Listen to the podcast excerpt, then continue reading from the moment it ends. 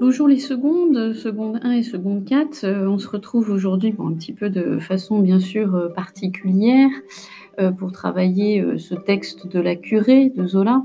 avant tout, j'espère que tout se passe bien pour vous, que ce temps de confinement, bien sûr, est, très très particulier, mais que vous arrivez un petit peu à, trouver vos, nouveaux repères, aussi bien dans l'organisation de la vie personnelle que de la vie scolaire.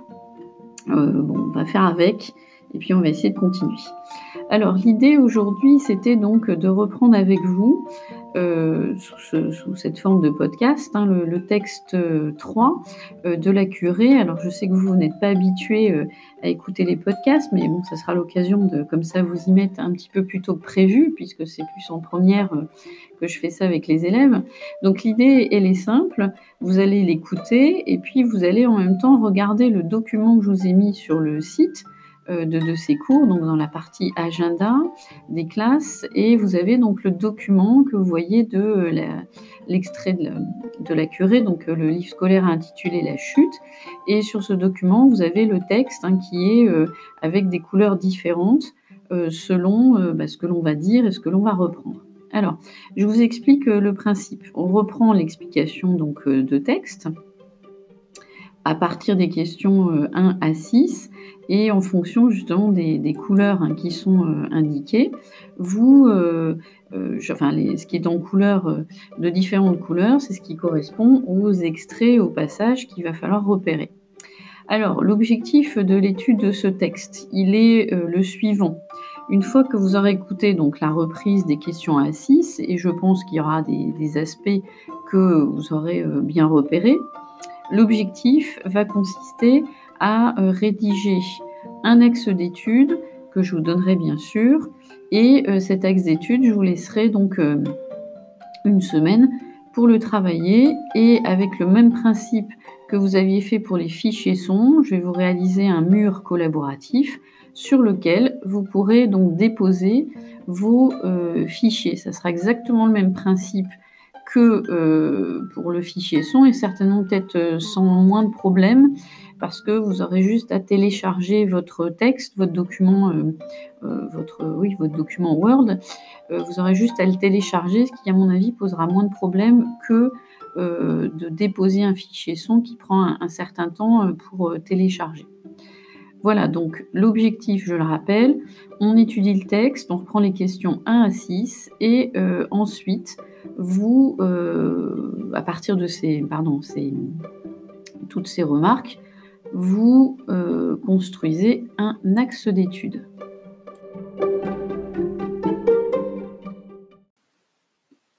Alors bien sûr, il faudra euh, regarder au préalable le paratexte. Hein. Vous avez vu, on vous indique qu'on est dans un moment euh, crucial du roman, on est dans le chapitre 6, et d'ailleurs qui sera le dernier chapitre. Dans ce passage-là, René en fait prend conscience véritablement de la nature humaine à la fois de Maxime et d'Aristide, hein, c'est-à-dire son mari, et puis euh, Maxime, vous n'oubliez pas, c'est le fils euh, de son mari, euh, fils d'un premier mariage. grande désillusion pour elle d'un côté parce qu'elle apprend que Maxime va se marier alors qu'il lui avait promis tout au long du roman que ce ne serait pas le cas. Et puis grande désillusion puisqu'elle apprend finalement, elle prend conscience aussi que son mari se sert de ses biens pour spéculer et faire fortune. Et là, c'est de nouveau le cas. Donc elle se retrouve dans une situation particulière. Juste à l'instant, elle vient d'être prise euh, au dépourvu par euh, son mari, enlacée dans les bras de Maxime. Elle se retrouve toute seule dans sa, chambre. Et donc, euh, moment de solitude que va traduire Zola en faisant une sorte de réécriture hein, de l'héroïne tragique. On en reparlera tout à l'heure. Donc on va voir comment ce passage est un passage clé, puisqu'il va incarner aussi la chute du personnage. Et vous vous souvenez, chez Zola, il y a toujours cette idée de, euh, chute, euh, de décadence du personnage, hein, propre à, à, tous les personnages d'ailleurs de la fortune des Rougon-Macquart. Alors si on reprend la question 1, on constate qu'effectivement, euh, René dans une posture hein, typique de, ce personnage qui connaît euh, euh, cette dégradation. Elle est seule face à son miroir. Bon, il y a toute la symbolique du miroir, bien sûr, ce, face à face avec soi-même. Elle s'observe. Et avant tout, qu'est-ce qu'elle observe? Bien, c'est son corps, sa tenue aussi, euh, qu'elle considère avec dégoût. Et vient revient à plusieurs reprises la notion de nudité hein, qui, se met aussi en place, comme si justement, alors la nudité est symbolique, comme si elle avait tout perdu et comme si elle se dévoilait en tant que telle hein, face à, face à elle-même. Et donc, qu'est-ce qui revient avant tout Ce dégoût vis-à-vis d'elle-même. elle, trouve que sa, posture est indécente, de par aussi les suggestions de sa tenue ajustée. Euh, les expressions, alors là, on est d'accord, hein, vous allez vous référer au document hein, que j'ai mis sur le site, qui est juste à côté du, podcast. Vous avez de couleurs différentes les termes qui se réfèrent justement aux questions. Alors, pour euh, ici euh, cette première question, vous avez donc les tournures de phrases comme par exemple euh, l'expression découverte par ses cheveux relevés, se débrailler de fille qui se découvre jusqu'au ventre, elle regardait ses cuisses que le maillot arrondissait, ses hanches, euh, son buste largement ouvert. Euh, toutes ces expressions montrent qu'en fait elle éprouve de la honte, un mépris même de sa chair, hein, comme elle l'exprime. Et puis, en fait, au fur et à mesure qu'elle s'observe, qu'elle observe ce corps, sa nudité lui fait prendre conscience aussi que euh, son esprit est aussi euh, malsain pour elle, hein. c'est-à-dire que euh, elle, elle éprouve du, dégoût, immanquablement, elle éprouve du, du, dégoût, et cette introspection glisse petit à petit vers une sorte de introspection malsaine. Hein. elle, elle, elle, elle, rejette son, son corps comme son esprit, et elle trouve qu'elle a été pervertie tout au long de sa vie euh, par euh, ces éléments extérieurs que seront Maxime et aussi euh, Aristide. Et c'est vrai que par rapport à la question qu'on vous posait, on pourrait presque dire que cette scène ressemble vraiment à une scène théâtrale, comme si on avait affaire à un monologue. le personnage est seul face à lui-même et, fait un peu le bilan tragique de son existence.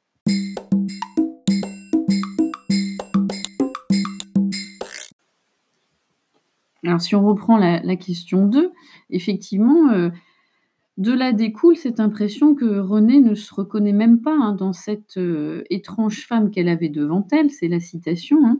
Euh, elle est étrangère à elle-même, à son propre, propre reflet. Et le narrateur semble décrire ce symptôme comme presque celui d'une folie. Et ça, c'est typique aussi chez Zola. Hein. les personnages sont marqués par une, une forme d'aliénation au fur et à mesure euh, qu'ils évoluent.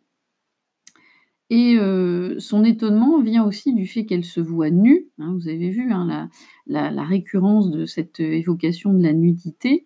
Euh, elle est mise à nu par, elle-même, bien sûr, ici, mais de façon symbolique, elle est mise à nu par Saccard, Maxime, parce qu'il y a déjà la révélation de l'adultère, mais elle est mise à nu parce qu'elle ne se reconnaît plus dans sa façon d'agir face à, ce mari euh, corrompu, euh, entre autres, par toutes ses affaires financières.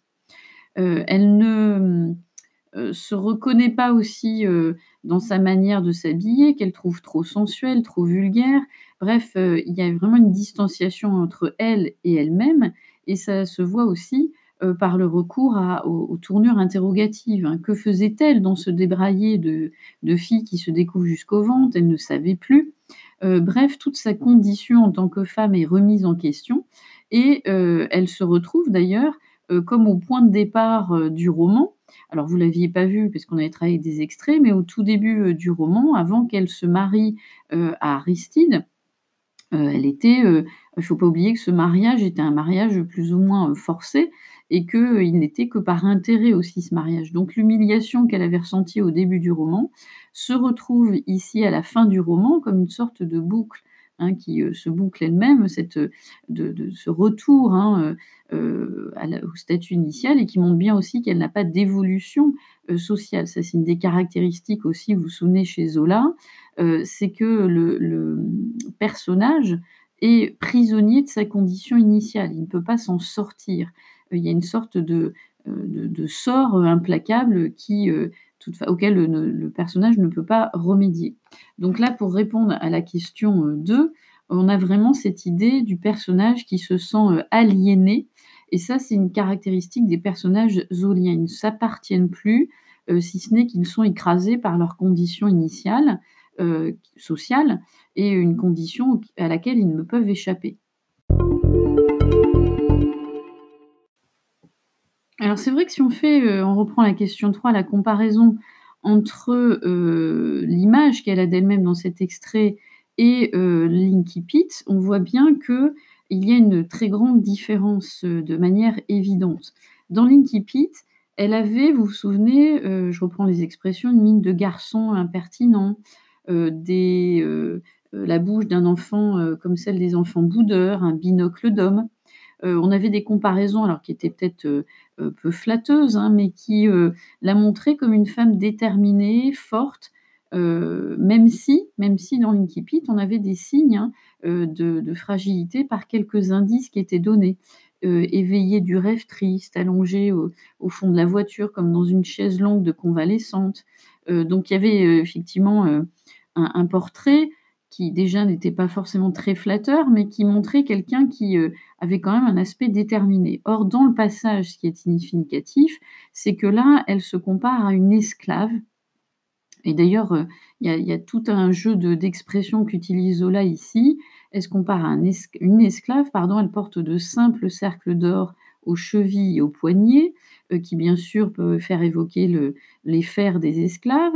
Elle, est réduite aussi dans le passage un objet de spéculation. reportez-vous aux, expressions, hein, Saccard l'avait jeté comme un enjeu, comme une mise de fonds. Elle se compare aussi à un objet, une pièce de monnaie, hein, ce louis tombé de la poche du spéculateur. Et puis on a tous les verbes d'action qui sont d'une grande violence et qui montrent son statut, son statut de femme soumise, jeter, ramasser, pousser, torder, et les pronoms qui désignent René occupent toujours grammaticalement la fonction de complément d'objet. Qui l'avait mise nue? Saccard l'avait jetée, il l'a poussée, il l'a tordée. Donc les pronoms, hein, si on reprend grammaticalement, on pose la question il poussait qui? Là, on voit bien donc elle, grammaticalement elle n'est pas sujet de la phrase, donc elle subit. Et donc là, on voit bien que ce portrait hein, se parachève avec une image totalement négative et qui contraste avec le début du roman, l'incipit. Et on, voit donc vraiment ce sort qui s'acharne sur elle, qui l'accable, et l'image de l'esclave hein, renforce cette idée qu'elle subit son destin, ce qui nous permettra par la suite de montrer en quoi elle peut être une héroïne tragique moderne.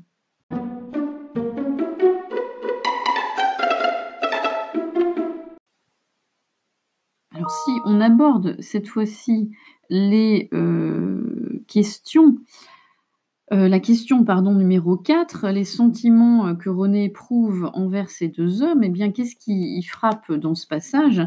C'est que paradoxalement, elle éprouve une certaine admiration pour la ténacité de Saccard. Elle dit cet homme était une volonté. Elle le comprenait maintenant, il lui apparaissait grandi par cet effort surhumain. Alors on pourrait trouver ça curieux, hein, vu ce qu'elle subit, mais en même temps, elle éprouve du mépris pour Maxime, qu'elle juge entretenu, passif, moqueur, finalement peu consistant. Et elle le pire, elle le compare presque à aussi une prostituée. Hein. Elle dit ses yeux vides de catin. quand vous retrouvez ça à la ligne, donc si je me trompe pas, à la ligne 30, voilà, elle dit ça à la ligne 30, mais en même temps, elle se rend compte qu'elle a été l'objet des deux hommes et donc elle va éprouver de la rancure, la rancune, pardon, et elle les accuse même à partir de la ligne 38 jusqu'à la fin de l'extrait, elle les accuse de l'avoir manipulée. Et donc, toute cette haine va crescendo et arrive jusqu'à l'expression ligne 54, c'était des lâches. Donc là, on a vraiment cette idée de, de, rancœur extrême et de haine hein, qui monte crescendo aussi dans l'esprit de, René.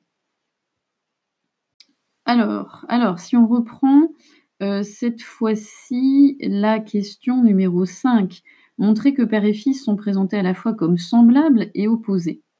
ils sont présentés effectivement dans un premier temps Aristide et René comme des personnages en complète opposition.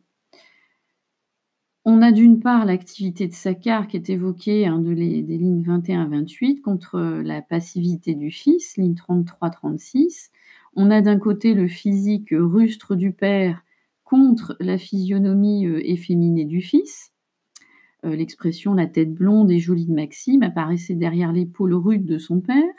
Donc là, il y a effectivement une, mise en portrait qu'on pourrait qualifier d'antithétique dans un premier temps. Mais on se rend compte dans la suite du texte que les deux avancent de front euh, dans l'anéantissement de René. Il y a une sorte de, complicité euh, machiavélique, euh, voilà, comme s'ils s'étaient mis d'accord hein, pour faire que le sort s'acharne contre René. en effet, dans la suite du texte, ils avancent presque complices. Et qu'est-ce qui frappe? On a une structure binaire, c'est-à-dire une composition du texte en deux temps. Saccard l'avait jeté comme un enjeu. Et après, on a Maxime s'était trouvé là pour ramasser ce louis tombé de la poche du spéculateur. Et donc, on a une sorte de balancement hein, qui montre, euh, c'est pour ça que je disais binaire, un balancement qui montre euh, qu'il euh, bah, s'accorde à faire en sorte que tout tombe sur les épaules de la pauvre Renée.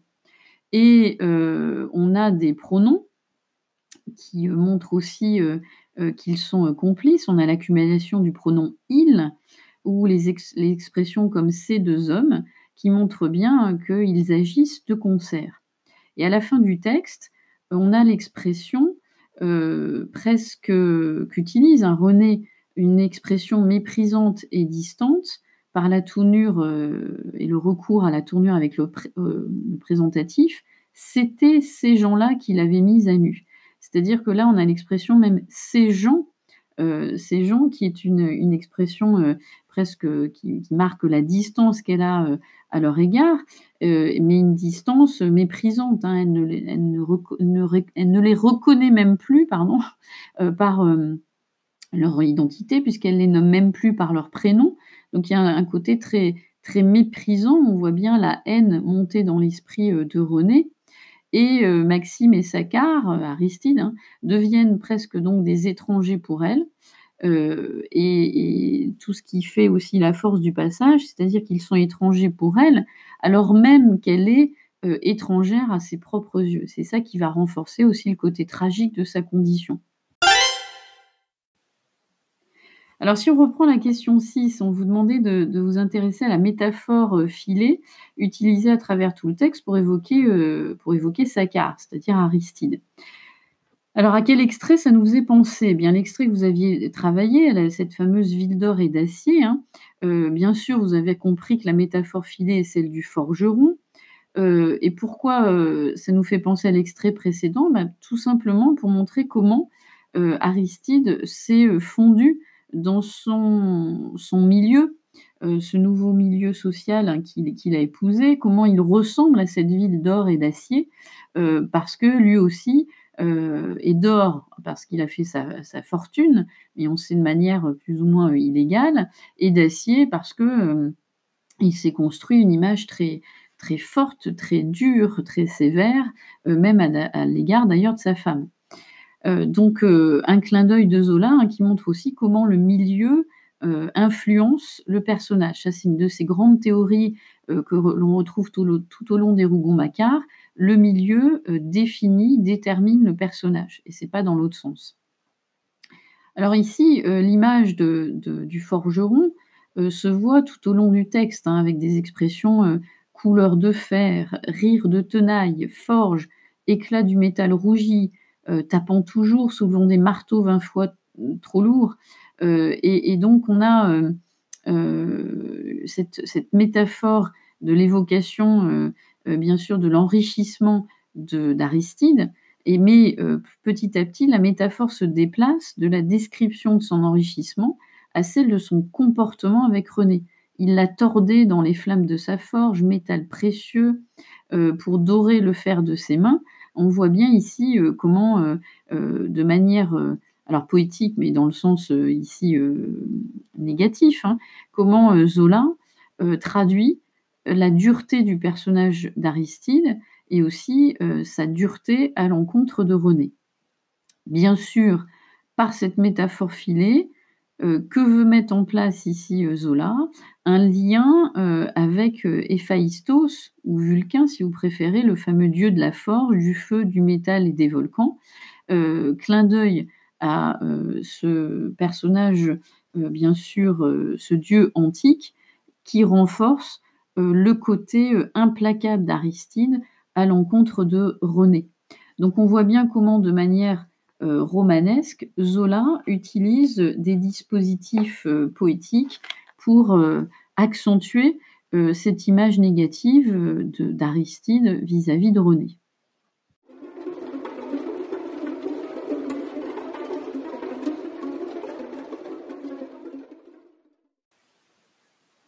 Alors tout cet extrait, vous l'avez compris, euh, nous montre comment finalement on a bien affaire à la chute de Renée parce qu'elle est à présent seule.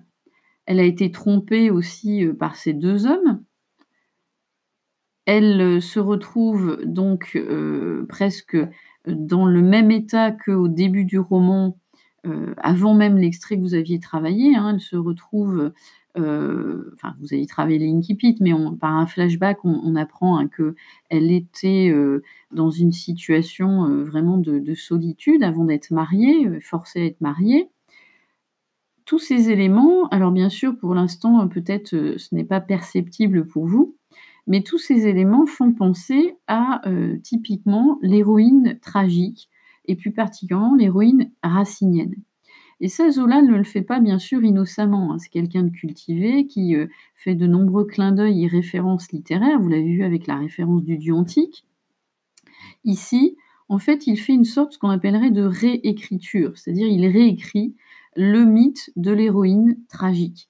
Il le modernise euh, à travers euh, le personnage de René. Alors c'est vrai que si vous connaissez un petit peu euh, l'héroïne tragique euh, racinienne et que vous l'avez euh, peut-être travaillée en année de, troisième en, particulier, l'héroïne tragique, qu'est-ce qu'elle a comme caractéristique? Eh bien, elle est issue d'une famille noble et digne. Le sort s'accable toujours sur elle. ça a été le, cas hein, donc pour René. Elle est issue d'une famille plutôt noble euh, elle est vendue à Aristide, on peut le dire comme ça, de manière très crue, elle est vendue pour euh, faire prospérer la, fortune, hein, justement, euh, et donc l'aura de, sa famille. comme l'héroïne tragique, son sort, donc le sort Laca, pardon, vous ne le savez pas parce que vous ne l'avez pas lu intégralement, et là vous allez, vous allez voir cette pauvre Renée, il faut savoir qu'elle a été violée dans sa jeunesse, elle est sortie du couvent enceinte, et on l'offre littéralement à Saccard hein, pour qu'elle ne soit pas humiliée. Euh, donc euh, elle est, vendue à, Aristide parce que sa famille a une fortune, mais en plus, il faut cacher absolument euh, le fait qu'elle ait été violée, qu'elle soit tombée enceinte. Vous allez me dire, la pauvre, quelle horreur. Ben oui, je ne vous l'avais pas dit avant, mais c'était prévu en cours que je vous raconte la pauvre histoire de cette pauvre née.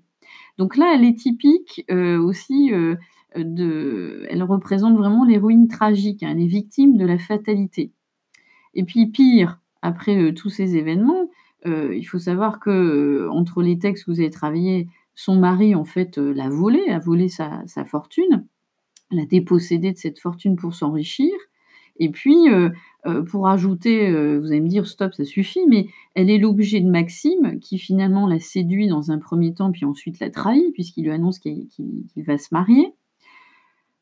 Pour euh, donc compléter ou parachever ce portrait de l'héroïne tragique, elle est aussi euh, euh, réduite à une souffrance infernale qui est liée au déshonneur, à la chute sociale, personnelle, d'où cette image hein, dans l'extrait qu'elle est vraiment mise à nu, elle perd absolument tout. et puis, elle est bien, à la fin de l'histoire, de manière symbolique, l'objet d'un être infernal qui est Saccard, associé ici à Héphaïstos, comme si euh, elle était, elle subissait euh, justement euh, les foudres des dieux, puisque dans l'héroïne tragique, hein, c'est ça, elle, subit les décisions des, dieux. Ici, le dieu n'est plus le dieu antique, mais un dieu social et un dieu moderne qui est celui de l'argent et de la fortune à tout prix. Donc on voit bien que Zola réécrit vraiment cette image de l'héroïne tragique et qu'est-ce qu'il rajoute aussi? L'héroïne tragique souvent est en proie à la folie. on va se, référer bien sûr à l'extrait de, Phèdre. Hein. Elle en proie à la folie et qu'est-ce qui se passe dans ce passage? Eh bien, Il y a bien cette idée de, l'étau insurmontable qui presse de plus en plus René. Et ça, c'est une des caractéristiques aussi de l'héroïne tragique racinienne. Alors bien sûr, vous allez me dire qu'il y a des variantes avec la tragédie euh, classique. Hein. Zola ne reprend pas tout euh, et il l'adapte en fonction bien sûr de son roman, euh, de son époque. Donc il est certain hein, qu'on ne suit pas de manière stricte les règles de l'héroïsme de la tragédie classique, mais il n'empêche que on peut y trouver des parallèles et des similitudes avec ces éléments-là, on voit bien que Zola, en fait, réécrit un tragique moderne, euh, qui est celui du conditionnement social, de la condition féminine, de la chute aussi de la noblesse au profit de la bourgeoisie, des sacrifices faits pour améliorer Paris. Euh, et René ressemble à tout cela. On ne peut pas nier le parallèle qu'il y a de façon évidente entre cette pauvre René et cette Phèdre de Jean Racine.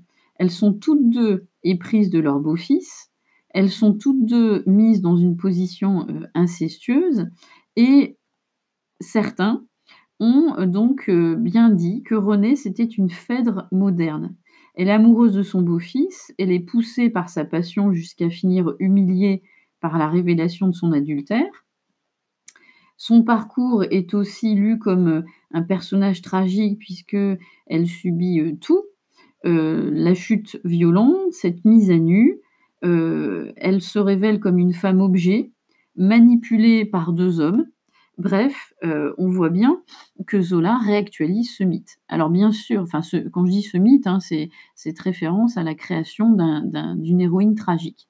Vous avez compris, hein, pour comprendre le lien avec Phèdre, le tout petit texte qui vous indiquait à la page 273, le petit conseil que je vous donne, c'est bien sûr de lire dans la bibliothèque du littéraire euh, l'intégralité de l'histoire de Phèdre pour comprendre hein, comment ces deux personnages euh, féminins se, ressemblent. Et c'est un moyen aussi de montrer comment Zola s'est imprégné de cet héritage littéraire. Vous allez me dire, c'est pas drôle. oui, je vous souvenez, je vous avais dit en, début de, séquence d'objets d'étude que les romans de Zola hein, sont marqués par cette tragédie implacable. Eh bien, euh, Zola réécrit les tragédies euh, classiques, sauf qu'il les modernise, il les met dans un contexte euh, actuel, hein, qui est celui de cette transformation de Paris. Et bien sûr, vous avez compris que les dieux qui étaient dans les tragédies raciniennes deviennent des dieux modernes. C'est le dieu de l'argent, de la finance, de la spéculation. Et c'est ça ce que condamne aussi d'ailleurs Zola hein, dans ses, romans. C'est comment euh, euh, l'homme, euh, la nature humaine se révèle sous, ses pires aspects. Et c'est ce qui arrive à cette pauvre. C'est-à-dire elle est l'instrument d'ambition plus que sombre de la part, alors c'est surtout de son mari Aristide, hein, mais aussi de son beau-fils Maxime.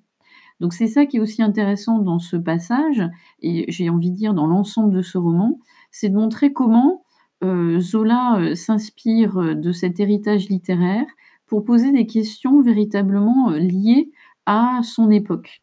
Hein, cette idée de s'enrichir à tout prix, quoi qu'il arrive, quitte à détruire quelqu'un. Et c'est ça qui fait le côté tragique et qui fait que le lecteur s'attache malgré tout à cette pauvre Renée. Et, d'ailleurs, euh, dans tous les romans de Zola, on ne peut avoir que pitié euh, vis-à-vis de ces personnages-là.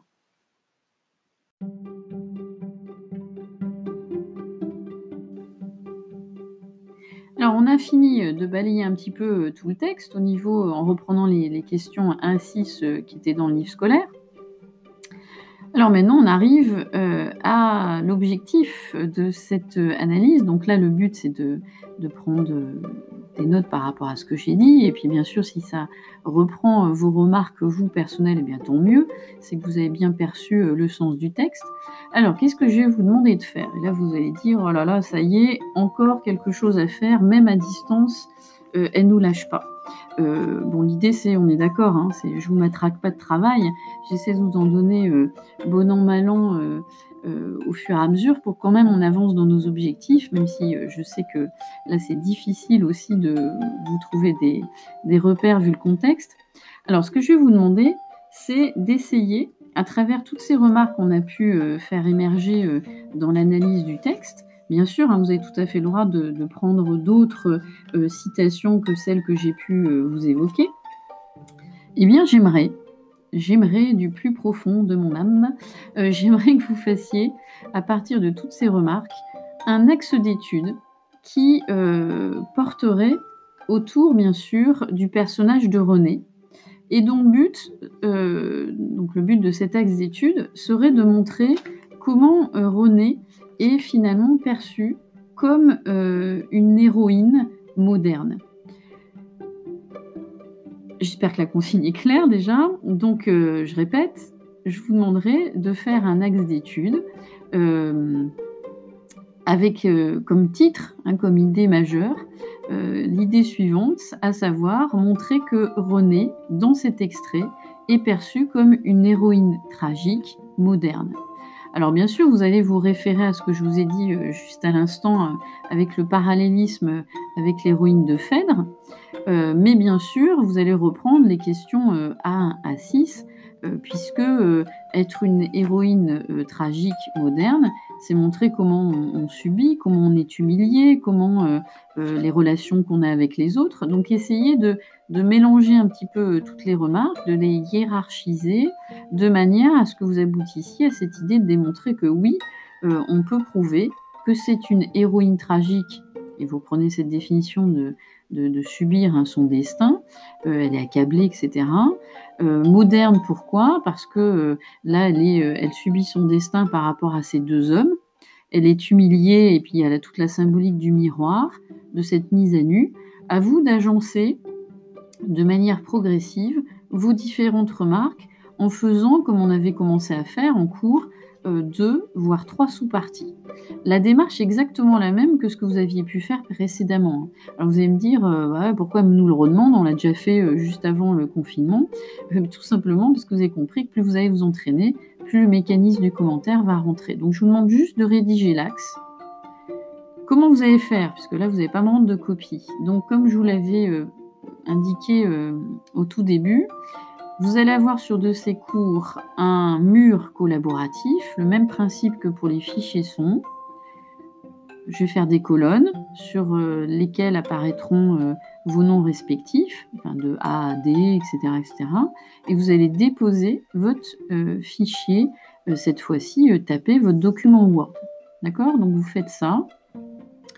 nous sommes le vendredi je vous laisse 8 jours, ça me paraît correct, hein, puisque vous avez euh, euh, bon, à écouter reprendre l'explication. Donc on est du vendredi 27. Je vous laisse jusqu'au vendredi 3 avril, 20h. On fait la même chose que l'autre fois, pour me déposer vos documents. Normalement, ça devrait moins poser de problème que pour le dépôt des fichiers son. Hein, c'est beaucoup moins lourd, donc ça devrait, euh, ça devrait être plus facile pour vous. Par contre, on est d'accord que si vous n'y arrivez pas, vous faites comme euh, certains l'ont fait euh, la semaine dernière, vous m'envoyez euh, via mon mail catelin.cécileorange.fr et je me chargerai de transférer votre document sur le mur collaboratif. Voilà, j'espère que vous n'avez pas hurlé en, écoutant mes consignes, en disant c'est pas vrai, ne nous lâche pas, après le fichier son, après le commentaire. C'est vraiment pour continuer à avoir cette pratique hein, de rédaction. Bien sûr, vous utilisez euh, les petites formules magiques hein, de tournure de phrase. Et puis, euh, la semaine d'après, donc après le 3 avril, vous verrez, on va commencer malgré tout à distance euh, la méthodologie de la dissertation. Certains peuvent aller sur mon site Clapotis, hein, le site de podcast. Il y a déjà des petits épisodes qui expliquent ce que c'est qu'une dissertation. Euh, bon, si vous voulez pas euh, pour l'instant écouter ça, euh, c'est pas dramatique. Et de toute façon, je pourrais pas vérifier si vous l'avez fait ou pas. donc, on attaquera la semaine après le 3 avril la démarche de la dissertation. Et là, et là, et là, et là, bien sûr, essayez d'avoir fini la lecture de Belle Amie, parce qu'on va servir justement de Belle Amie pour voir la démarche de ce qu'est une dissertation littéraire. Voilà. Donc, euh, je vous fais confiance pour euh, écouter euh, ce podcast. Bien sûr, ce qui est pratique, c'est que vous pouvez m'arrêter hein, quand je, vous fatigue par rapport à ce que je dis sur le texte. Vous pouvez réécouter par petits morceaux, réécoutez bien les consignes. si vous avez un problème par rapport aux consignes, je vais faire comme pour les premières, un mur collaboratif où vous pourrez poser vos questions toujours sur le site de ces cours. On se tient au courant et je vous souhaite une belle journée ensoleillée, même si c'est vrai que c'est pas très marrant puisqu'on est obligé de rester enfermé. Mais on y va, on y croit, on tient bon et on reste, on reste chez soi. À bientôt.